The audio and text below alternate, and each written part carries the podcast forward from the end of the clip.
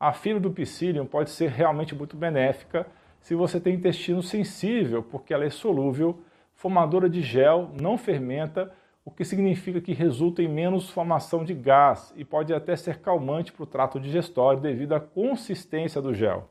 Existem vários suplementos de psyllium no mercado, inclusive em farmácias comuns, como é o caso do produto Metamucil, que usa pó de psyllium na sua composição. Psyllium é ótimo para quem precisa de mais fibras para tratar constipação ou diarreia, mas não tolera fibras mais fermentáveis, como é o caso do feijão, lentilha, grãos integrais.